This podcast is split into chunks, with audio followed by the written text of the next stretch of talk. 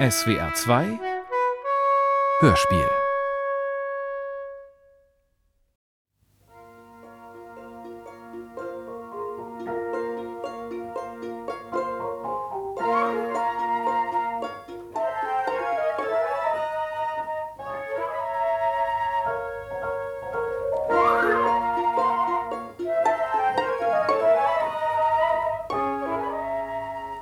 Merkt auf, ihr guten Herren und schönen Damen.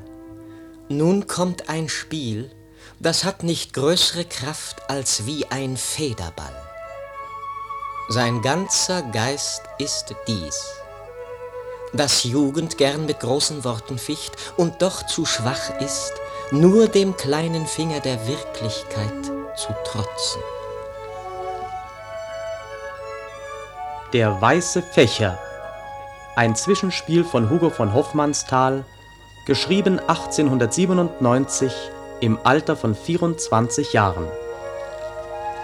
Und wie ein Federball das Kinderspielzeug den Vogel nachahmt, also ahmt dies Spiel dem Leben nach.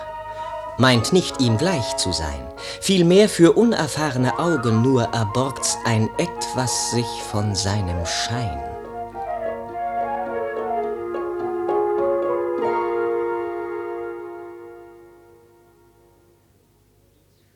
Dies Spiel begibt sich irgendwo und irgendwann. Der Dichter rückt es fort und trennt's von uns durch ein Jahrhundert und durch einen Ozean. Auf einer Insel in Westindien liegt ein Friedhof nahe der Hauptstadt. Die Blüten einer Rosenhecke umsäumen ihn. Zypressen stehen im leisen Wind über Gräberhügeln. Die Hügel liegen still und unter ihnen der eine, um den dies Spiel sich anspinnt, verschleiert unter einem Zelt von blühenden Kletterrosen. Kein Laut, kein Schritt verletzt die Stille. Doch nahe in der Hauptstadt haben zwei Freunde, zwei junge Herren am Nachmittag sich aufgemacht und kommen dem Friedhof zu. Und ihr Gespräch verbindet dieses Grab dem Leben. Sie kommen an die blühende Hecke, ans Tor, das sich in schweren Angeln mühsam öffnet. Sie treten durch, und langsam schließt sich's hinter ihnen, wie das Tor des Lebens hinter müden Wanderern. Und dann stehen sie am Grab, am Zelt der Kletterrosen. Und ihr Gespräch wird dort vernehmbar. Zuweilen muss ich staunen, wenn ich denke, dass du so jung, Fortunio, kaum älter wie ich selber, mich so viele Dinge lehren kannst. Mir ist, du musst schon alles wissen, was es gibt. Ich weiß sehr wenig. Aber einen Blick habe ich getan ins Tiefere. Irgendwie erkannt, dies Leben ist nichts als ein Schattenspiel. Gleit mit den Augen leicht darüber hin, dann ist's erträglich aber klammere dich daran, und es zergeht dir in den Finger. Auf einem Wasser, welches fließt, der Schatten von Wolken, ist ein minder nichtig Ding, als was wir Leben nennen. Ehr und Reichtum sind lustge Träume in der Morgenfrüh, Besitz von allen Wörtern ohne Sinn das albernste, von einem Schullehrer ersonnen, welcher meinte, jedem Wort müßt eins entgegenstehen, wie weiß dem Schwarz, und so gebildet, weil besessen werden ein wirklich Ding. Du kennst das Leben gut und hast mich früher so viel gelehrt. So musst du dich ins Leben doch wiederfinden. Nicht in einem Schmerz dein Selbst verwühlen und an dieses Grab dich zäher ranken, als die Winde tut. Das aber will ich. Ich will besser sein als dieses Schattenspiel, darin die Rolle des Witwers auf mich fiel. Ob allzu jung, ich will sie spielen mit so großer Treue, so bitterem Ernst, ein jeder kann sein Schicksal so adeln als erniedern. Aufgeprägt ist keinem Ding sein Wert. Es ist so viel, als du draus machst. An Dummen oder Narren rinnt alles ab wie Wasser. Innerer Wert wird darin, wie du etwas nimmst, bewährt. Doch hast du mir gesagt, und nicht nur einmal. Es ziemt uns nicht im Glück und nicht im Leid, die Hände in den Schoß zu legen. Tun und denken, sagtest du, Das sind die Wurzeln des Lebens. Und es ziemt uns auszuruhen vom Tun im Denken, vom Denken dann im Tun.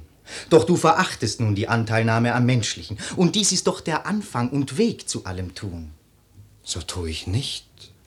Veracht ich meine Diener? Bin ich nicht, seit dieses schwere Schicksal auf mich kam, vor allen Edelleuten dieser Insel ein guter Herr? Frag meine weißen Diener, die farbigen auf meinen Gütern frag.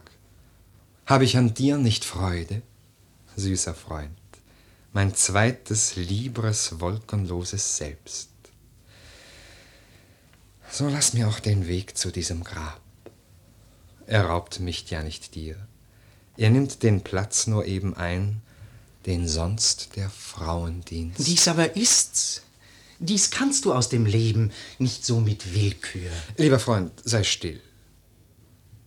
Weißt du, was da sein muss, damit ein Mann. Ich mein, weißt du, das einzige Gewürz, das einzige, das niemals fehlen darf in einem Liebestrank, das einzige Ding, woran der Zauber hängt. Ich weiß nicht, was du meinst. Geheimnis heißt das Ding. Sonst sei ein Weib schön oder hässlich, ob gemein, ob hoch, ob Kind, ob Messalina, dies ist gleich. Doch ein geheimnisvolles muss es sein, sonst ist sie nichts. Und das sind sie mir alle, geheimnislos, schal über alle Worte. Erlebte Dinge aus der Knabenzeit, kindische, halb vergessene, die wie Trauben am Weinstock übersehen in mir hängen und dörren, sind nicht so geheimnislos, nicht ganz so ohne Reiz, wie alles, was ich vor mir sehe an solchen Möglichkeiten. Sei still. Ich bitte dich. Es macht mich zornig. In diesem Grabe, hier liegt mein Geheimnis. Und dächt ich mich zu Tod, ich schöpf's nicht aus. Du hast sie doch gekannt und redest noch. Sie war sehr schön. Sie war so wie ein Kind. Sie war ein Kind. Und wie bei einem Kind ein neugeborenes Wunder, jeder Schritt. Wenn wir was reden, Livio, tauschen wir nur schale, abgegriffene Zeichen aus. Von ihren Lippen kamen alle Worte wie neu geformt, aus unberührtem Hauch, zum ersten Mal beladen mit Bedeutung.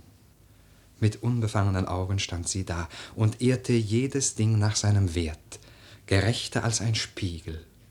Niemals dort mit Lächeln zahlend, wo das Lächeln nicht von selbst aus ihres innern klaren Brunnen aufstieg, sich gebend wie die Blume unterm Wind, weil sie nichts anderes weiß, und unberührt, ja unberührbar, keiner Scham bedürftig, weil Scham doch irgendeines Zwiespalts Kind, und sie so völlig einig in sich selber. Hätte ich ein Kind von ihr, vielleicht ertrüg ich's und käm einmal im Jahr an dieses Grab. So ist Erinnerung alles, was mir blieb.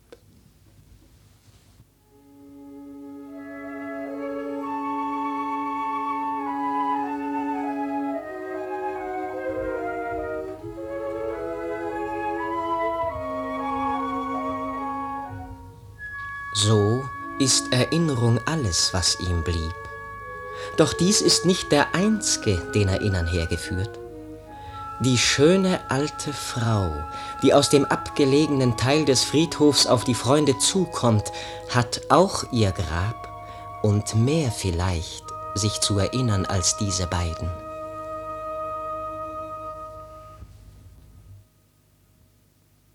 Fortunio, wie geht's dir?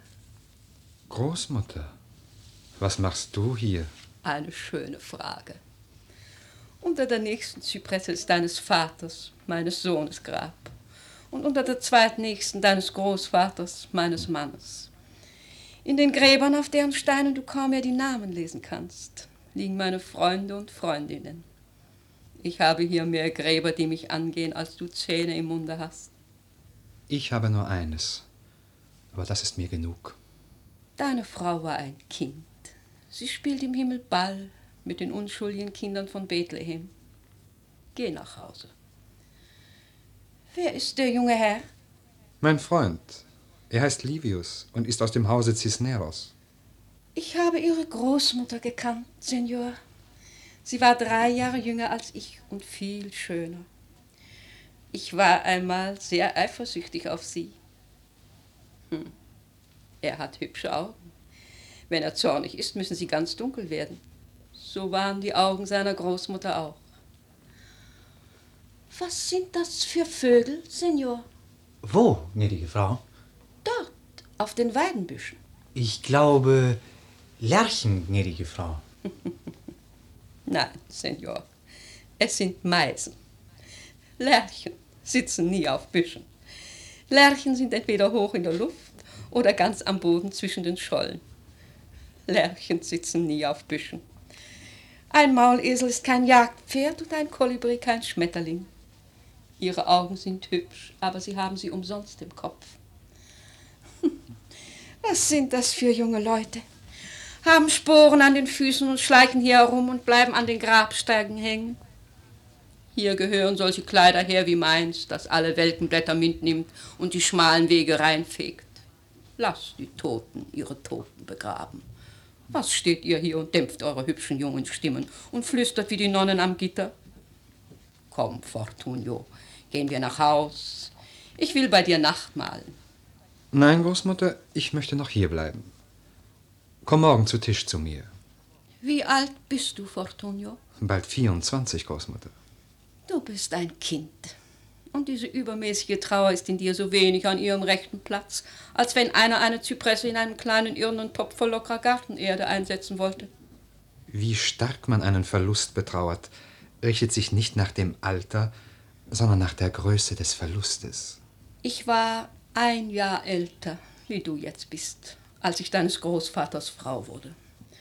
Du weißt, dass ich schon vorher mit einem anderen vermählt war. Die Leiche meines Mannes brachten sie mir eines Tages ins Haus, als ich mit dem Essen auf ihn wartete. Und am gleichen Tag sah ich die Leichen meiner beiden Brüder. Gnädige Frau. Es war im Mai 1775, Senor. Ich habe kein Kind von ihr. Nichts. Als sie den Sarg aufhoben, trugen sie alles weg. Dein Großvater und ich, wir waren zehn Jahre verbannt. Als uns das Schiff wegtrug, standen wir mit großen trockenen Augen, solange wir die Küste sahen. Auf einmal sank der letzte Hügel in das goldfarbene Meer, wie ein schwerer dunkler Sarg. Wir waren Bettler, ärmer als Bettler, denn wir hatten nicht einmal unseren Namen. Und dort in dem Steinsarg war alles, unsere Eltern, unsere Kinder, unsere Häuser, unsere Namen. Wir waren wie Schatten. Sie war das schuldloseste kleine Wesen auf der Welt. Warum hat sie sterben müssen? Ich habe junge Frauen aus den ersten Familien des Landes ihre Ehre an einen Elenden verkaufen sehen und ihre Männer vor den Galgen und ihre Kinder vor dem Verhungern zu retten. Du hast sehr wenig erlebt, Fortunio. Ich habe viel erlebt. Ich weiß, dass der Tod immer da ist. Immer geht er um uns herum, wenn man ihn auch nicht sieht.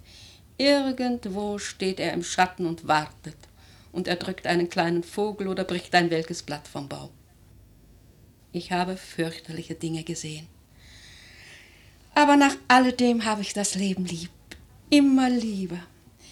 Ich fühle es jetzt selbst dort, wo ich es früher nicht gefühlt habe, in den Steinen am Boden, in den großen, schwerfälligen Rindern mit ihren guten Augen. Geh, geh. Du wirst erst lernen, es lieb haben. Ich weiß nicht, Großmutter.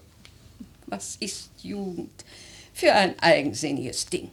Wie der Kuckuck, der aus allen Nestern das hinauswirft, was hineingehört, um seine eigenen Eier dafür hineinzulegen. Ihr jungen Leute habt etwas an euch, das einen leicht ungeduldig machen könnte. Wie ein Schauspieler seid ihr, der sich seine Rollen aus dem Stegreif selber dichtet und auf keine Stichwörter acht gibt. Später wird das anders. Alles, was du im Kopf hast, ist altkluges Zeug. Lass das sein, Fortunio. Willst du jetzt mitkommen? Nein, ich möchte lieber hier bleiben. So kommen Sie mit mir, Senor. Ich komme, gnädige Frau. Ich glaube, eine alte Frau ist noch weniger langweilig als dieser junge Herr. Ich werde Ihnen eine Geschichte erzählen. Was für eine wollen Sie? Eine Liebesgeschichte oder eine Jagdgeschichte? Leb wohl, Fortunio. Gute Nacht, Livio. Wer mich verwirren will, wie gut er's meint, und ob er's selbst nicht weiß, der ist mein Feind. Erinnerung ist alles, was mir blieb. Wer mich verwirrt, verstört mir auch dies Letzte. Doch dieses Grabes Nähe ist sehr stark. Und wie aus einem dunklen, tiefen Spiegel steigt die Vergangenheit herauf, so lieblich, so jenseits aller Worte, unbegreiflich wie Rosen, unergründlich wie die Sterne. Wenn dieses Altklugheit ist, so will ich nie die wahre Klugheit lernen. Nein, ich will nichts anderes lernen, als nur mir vorzustellen, wie sie da saß. Und da, am Weinberg war's, das letzte Mal. Sie hatte offenes Haar. Sie sagte, still. Da sah ich eine Maus, die kam und unter einem gelben Weinblatt vergessene Beeren stahl und mühsam trug.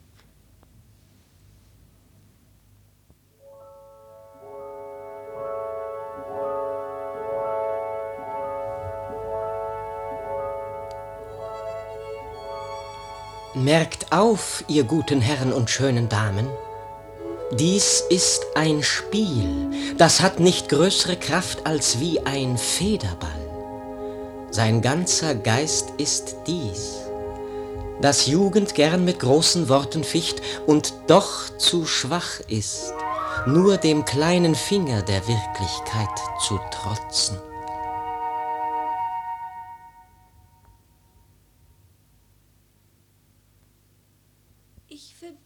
Zu mir von diesen Dingen zu sprechen, Sancha. Es mag Witwen geben, die solche Reden gerne hören, ich gehöre nicht zu ihnen. Ich kann auch schweigen, aber niemand wird mich hindern, im Stillen davon überzeugt zu sein, dass ich recht habe. Und die übermäßige Einsamkeit schuld an dieser Traurigkeit, an diesen plötzlichen Anfällen von Beklemmung ist. Damit du dir auch nicht einmal einbildest, recht zu haben, obwohl mir das natürlich ganz gleichgültig ist, so will ich dir sagen, was schuld daran ist, dass ich so plötzlich habe anspannen lassen und in der großen Hitze hier hereingefahren bin, um das Grab meines Mannes zu besuchen. Ein Traum, den ich heute Nacht geträumt habe, hat mich so beängstigt. Mir träumte, ich stünde am Grab meines Mannes. Es war ganz mit frischen Blumen bedeckt, so wie ich dem Gärtner befohlen habe, es täglich zu bestreuen. Die Blumen waren unbeschreiblich schön. Sie leuchteten wie lebendige Lippen und Augen. Auf einmal beugte ich mich hinab und sah, dass unter den Blumen wirklich Lippen und Augen hervorleuchteten. Es war das Gesicht meines seligen Mannes. Jugendlicher, als ich es je gekannt habe, funkelnd von Frische und Leben und kleiner dünkt mich als in der Wirklichkeit. Dann fingen die Blumen zu welken an, ihre Ränder verdorrten, die Kelche schrumpften zusammen und auch das Gesicht schien zu welken, schrumpfte zusammen. Ich konnte es nicht mehr deutlich sehen, es war ganz bedeckt von welken Blüten. Ich hatte meinen weißen Fächer in der Hand und wehte die Blumen auseinander, um das Gesicht wiederzusehen. Raschelnd flogen sie auseinander wie dürre Blätter. Aber das Gesicht war nun nicht mehr da. Der Grabhügel leer, kahl und staubtrocken.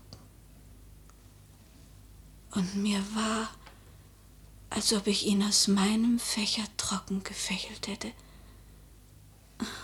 Darüber fing ich so zu weinen an, dass ich erwachte. Aber das war doch nicht so schlimmes, gnädige Frau. Du kannst nicht wissen, warum mich das so entsetzlich berührt. Du weißt nicht, womit das zusammenhängt. Aber ich weiß, wo solche Träume herkommen. Ich wundere mich, dass die gnädige Frau nicht jede Nacht etwas Entsetzliches träumt. Unser Haus ist der traurigste Aufenthalt, den man sich vorstellen kann.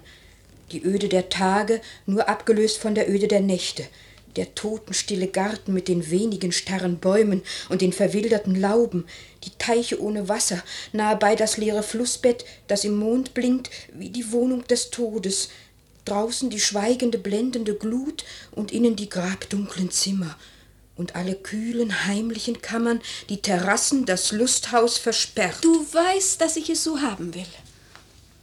Jetzt kannst du hier stehen bleiben und mich erwarten. Ich möchte, wenn die gnädige Frau erlaubt, lieber der Katharina entgegengehen. Sie ist vom Land, sie kann den Weg leicht verfehlen. Gut. Warte dann beide hier auf mich.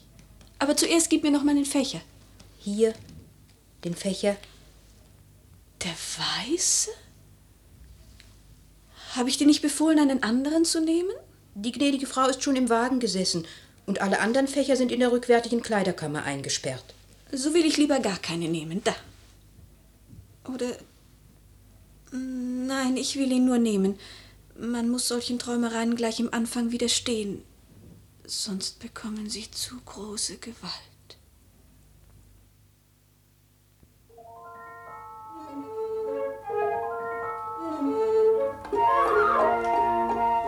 Und wie ein Federball, das Kinderspielzeug, dem Vogel nachahmt, also ahmt dies Spiel dem Leben nach, meint nicht ihm gleich zu sein. Vielmehr für unerfahrene Augen nur erborgt's ein etwas sich von seiner Spur.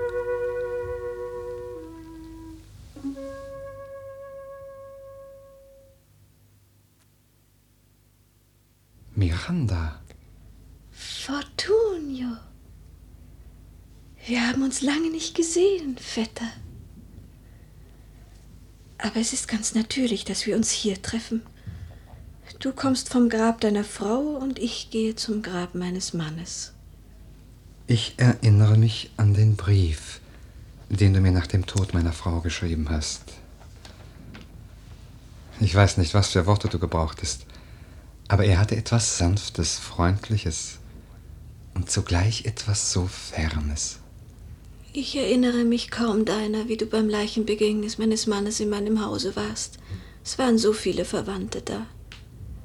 Du standest eine lange Weile hinter mir, ich hatte es nicht bemerkt. Erst als du weggingst, wurde ich dich gewahr.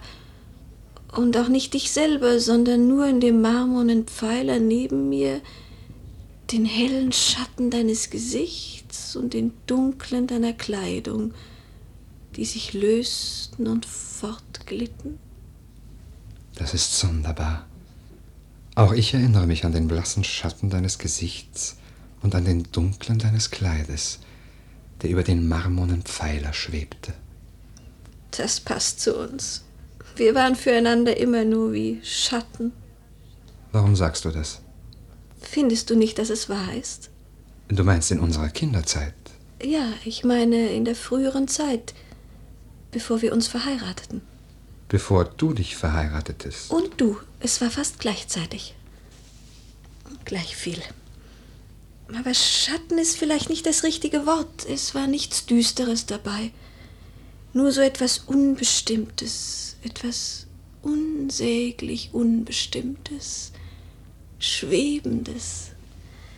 Es war wie das Spielen von Wolken in der lärmenden Luft im Frühjahr.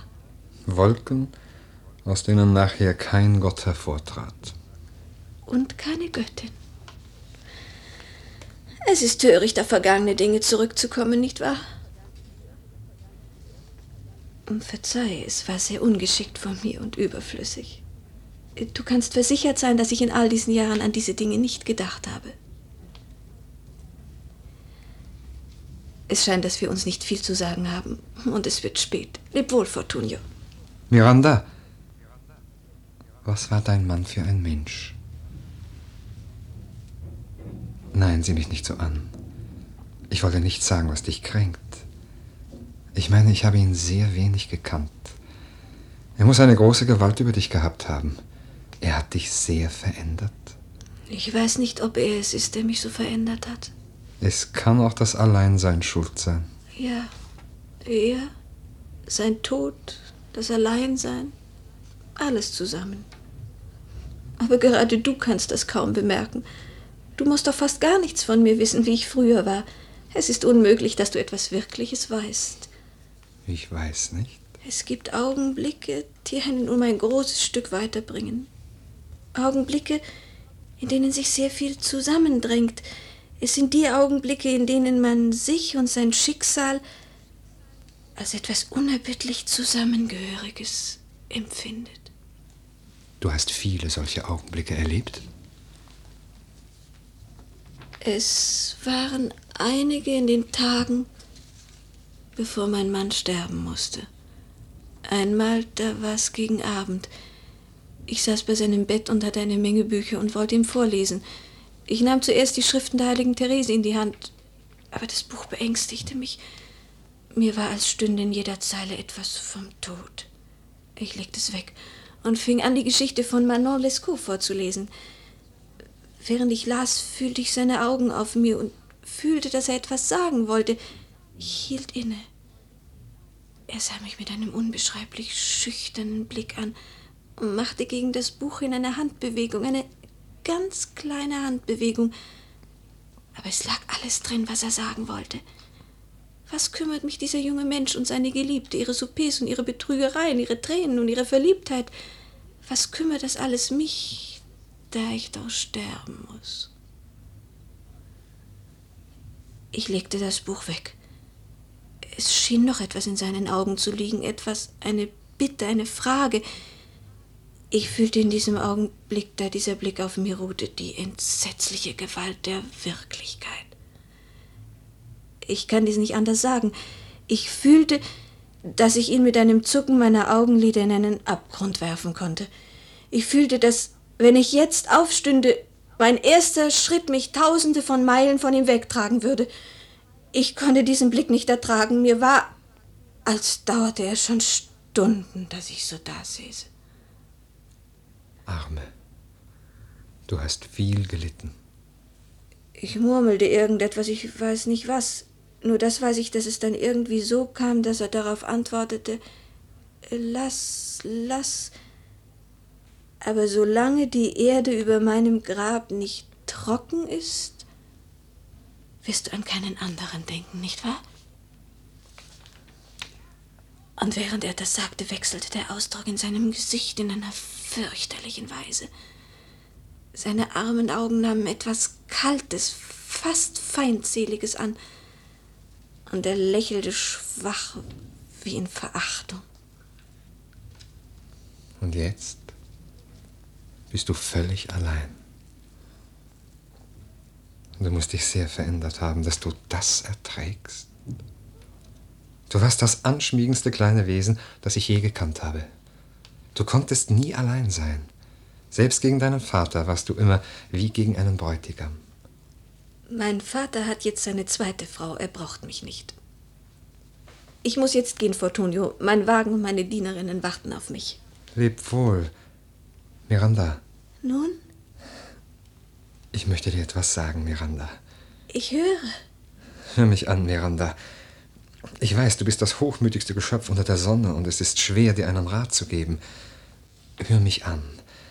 Wir würden uns alle sehr freuen zu hören, dass du dein Leben änderst.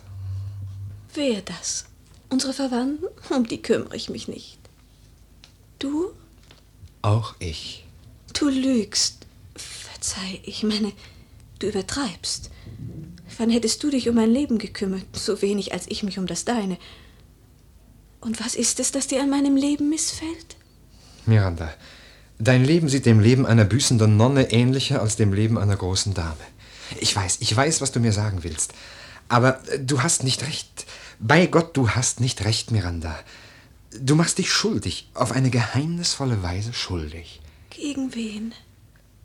Es gibt Verschuldungen gegen das Leben, die der gemeine Sinn übersieht. Aber sie rächen sich furchtbar. Was hat das alles mit mir zu tun, Vetter? Sehr viel hat das mit dir zu tun, Miranda. Das Leben trägt ein ehernes Gesetz in sich, und jedes Ding hat seinen Preis. Auf der Liebe stehen die Schmerzen der Liebe, auf dem Glück des Erreichens die unendlichen Müdigkeiten des Weges, auf der glühenden Empfindung die entsetzliche Verödung. Auf dem ganzen Dasein steht als Preis der Tod. Das alles ist natürlich unendlich feiner, unendlich wirklicher, als Worte sagen können. Um das kommt keiner herum.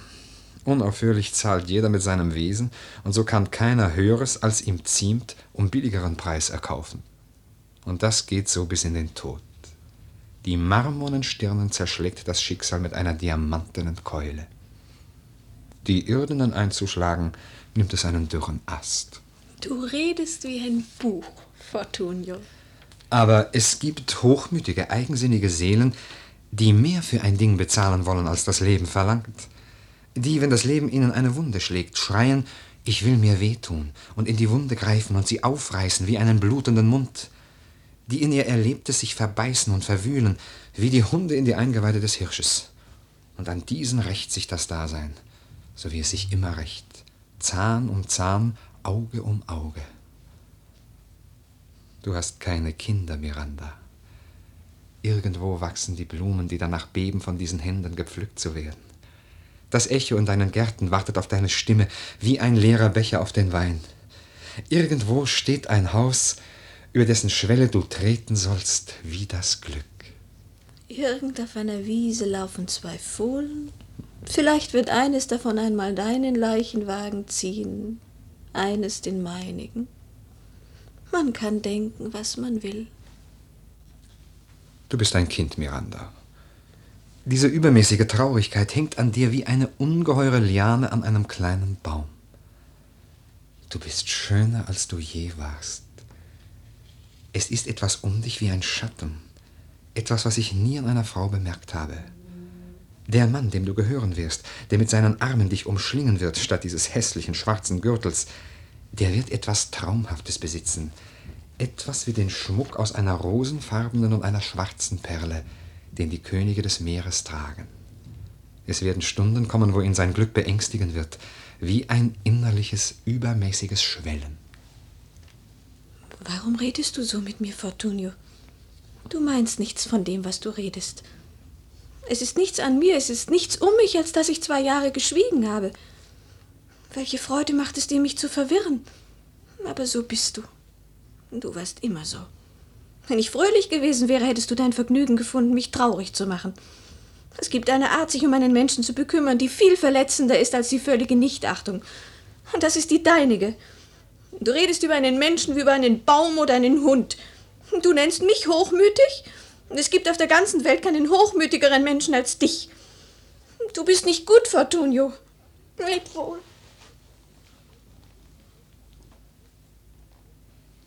Wie sehr geheimnisvoll, dass aus jenem verwöhnten, eigensinnigen Kind diese Frau geworden ist. Und dieses ganze Abenteuer, es ist fast nichts. Und doch verwirrt es mich. Man muss sich in Acht nehmen, denn fast nichts, das ist der ganze Stoff des Daseins. Worte, gehobene Wimpern und gesenkte Wimpern, eine Begegnung am Kreuzweg, ein Gesicht, das einem anderen ähnlich sieht, drei ineinandergehende Erinnerungen, ein Duft von Sträuchern, den der Wind herüberträgt, ein Traum, den wir vergessen glaubten. Anderes gibt es nicht. Solch ein Schattenspiel ist unser Leben und Sterben. Dort stand sie zuerst. Dort schien sie mir ganz anders, biegsam und kühl wie junge Weiden am Morgen. Hier aber flog etwas über sie hin, wofür ich keinen Namen weiß. Es war wie der Schatten des Lebens, ein Schatten, der durch verschlungene Äste hindurchgedrungen ist, beladen mit dem Schein von vielen reifen Früchten. Wer sie besäße, dem käme zu jeder Stunde eine andere entgegen.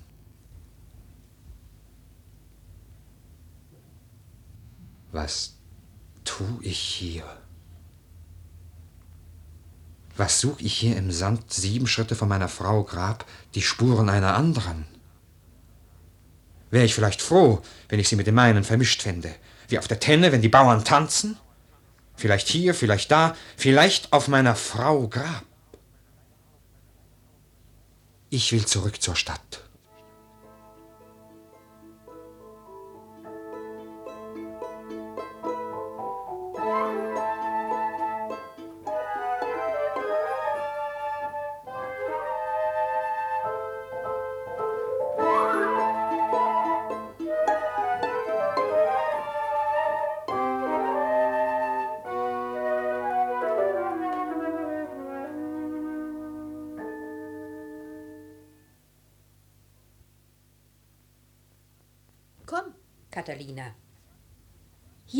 Unsere Frau. Ein hübscher junger Herr, nicht wahr? Was machst du denn? Du weinst ja. Ja, sie weint. Catalina. Lass mich, Sancha. Ein Brief vom Dorf? Ich habe schon lange keinen. Was denn? Du lachst mich doch nur aus. Ich weiß nicht. Hier muss wo ein Strauch von Geißblatt. Riechst du den Duft? Das war's? Wir haben einen zu Haus. Nicht einen, eine ganze Laube. Und dann? Sonst nichts.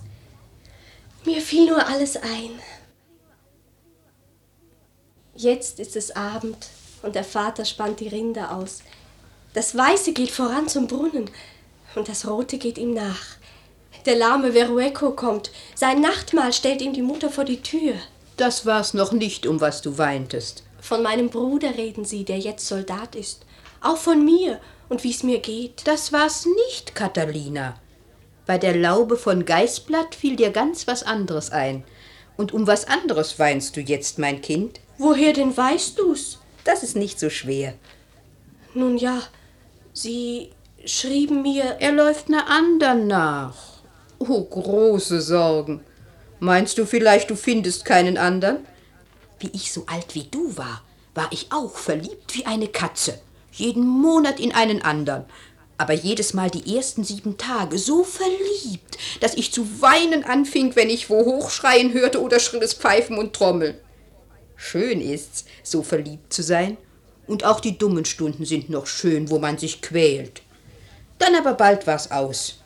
Denn was hat Nacht mit Schlaf zu tun? Was Jugend mit Treue? Sancha, das verstehst du nicht. Sehr gut versteh ich's. Besser wie du selber. Ich sehe die gnädige Frau. Was tut sie denn? Mich dünkt, sie betet. Nein, sie bückt sich nieder und rührt ein Grab mit beiden Händen an. Nun steht sie auf und geht. Sie kommt hierher. Feucht war sein Grab und schrie mit stummem Mund und schreckt mich mehr als zehn Lebendige, die flüsterten und mit dem Finger wiesen nach mir. Darf ich nicht einen Mantel aus dem Wagen für euer Gnaden holen? Es wird kühl und alles ist voll Tau. Voll Tau ist alles und es wird kühl. Die Eintagsfliegen sterben und morgen sind so viele neue da, als heute sterben. Aufeinander folgen die Tage, sind sich aber gar nicht gleich. Der viele Tau, die Finger triefen mir, hier an der Hecke liegt er, hier am Boden, auf allen Gräben, überall, wo nicht. Und die uralten Gräber macht er feucht und die von gestern. Morgen aber kommt die Sonne und vor ihr herläuft ein Wind und trocknet alles. Trocken sind die Finger. Mir schwindel so, als ob ich trunken wäre. Ist dies der eine Tropfen Möglichkeit, der eingeimpft in mein kraftloses Blut mir so in Aufruhr bringt? Wer bin denn ich? Welch eine Welt ist dies, in der so Kleines hat so viel Gewalt. Kein Festes nirgends. Droben nur die Wolken, dazwischen ewig wechselnd weiche Buchten mit unruhvollen Sternen angefüllt, und hier die Erde angefüllt mit rauschender Flüsse, die nichts hält, des Lebens Kronen wie Kugeln rollend, bis ein Mutiger drauf mit beiden Füßen springt. Gelegenheit, das große Wort. Wir selber nur der Raum, drin Tausende von Träumen buntes Spiel so treiben, wie im Springbrunnen Myriaden von immer neuen, immer fremden Tropfen. All unsere Einheit nur ein bunter Schein. Ich selbst mit meinem eigenen Selbst von früher, von einer Stunde früher, grad so nah, vielmehr so fern verwandt, als mit dem Vogel, der dorthin flattert. Weh, in dieser Welt allein zu sein, ist übermaßen furchtbar. Dies fühle ich, da ich meine Schwachheit nun erkenne. Aber dass ich dieses fühle, ist meiner Schwachheit Wurzel. Unser Denken geht so im Kreis. Und das macht uns sehr hilflos. Euer Gnaden, es ist kalt. Hier ist ein Mantel. Ein Mantel? Ja. Habt ihr nicht einen Herrn von hier fortgehen sehen? Wie sah er aus? Oh, wie ein Edelmann. Nicht das, ich meine, ich. Ob er fröhlich aussah oder traurig. Er ging schnell fort, wie einer, den sein Denken verwirrt und quält. Äh, Doch nicht sehr traurig. Nein, vielmehr beschäftigt. So wird noch alles gut. Catalina, du hast geweint. Du armes Kind, ist dir es zu öd und traurig in meinem Haus, dass du vor Heimweh weinst? Wir wollen doch von morgen an des Abends in den Garten wieder gehen. Sie sollen uns die Blumen wieder in die Beete setzen. Wir waren allzu lange eingesperrt. Drum sind wir schwach im Freien, so wie Kinder, die krank gewesen sind. Nur schade, Was ist schade, gnädige Frau? hm, fast gar nichts, gute Sancha. Nur, dass Träume vom Augenblick geboren so durchs Leere hinstürmen können, Purpurfahnen schwingend, und dass die Wirklichkeit. Sag, war's auch Heimweh, um das sie weinte? War es nicht ein Liebster? Wie rot sie wird. Oh, sicher spricht er gut. Nimm dich in Acht vor Männern, die gut reden und denen wenig dran gelegen scheint, ob sie doch weinen machen oder lachen. Dergleichen ist nur ein verstelltes Spiel. Und wir sind dumm. Nein, lasst mich einmal lachen. Glaubt mir, ich habe fast keinen Grund dazu. Doch Lachen ist das lieblichste Geschenk der Götter. Wie der Hauch des Himmels ist's für einen, der in Purpurfinsternis begraben war und wieder aufwärts taucht. Nun aber gehen wir. Und lass den Wagen aufschlagen. Lau und schön ist ja die Nacht mit vielen Sternen. Nein, mich dünkt, so viele habe ich noch nie gesehen. Sie tauchen nieder, als wollten sie zu uns. Ich möchte wissen.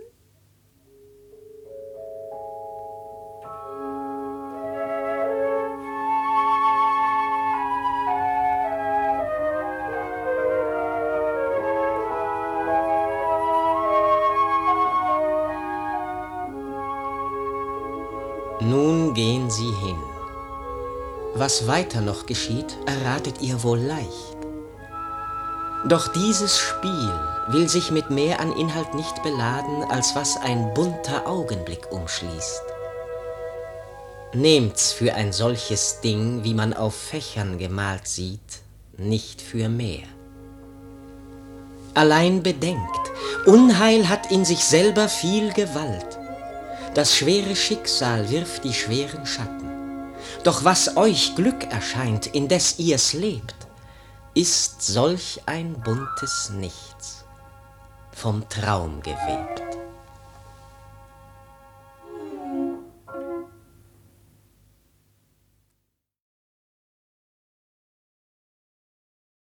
Der weiße Fächer. Hörspiel nach dem gleichnamigen Theaterstück von Hugo von Hoffmannsthal.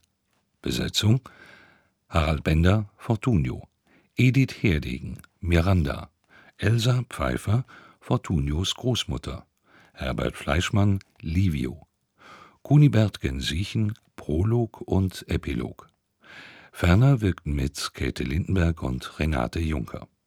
Musik Otto Erich Schilling. Funkbearbeitung Peter Kelm. Regie Claire Schimmel. Produktion Süddeutscher Rundfunk 1949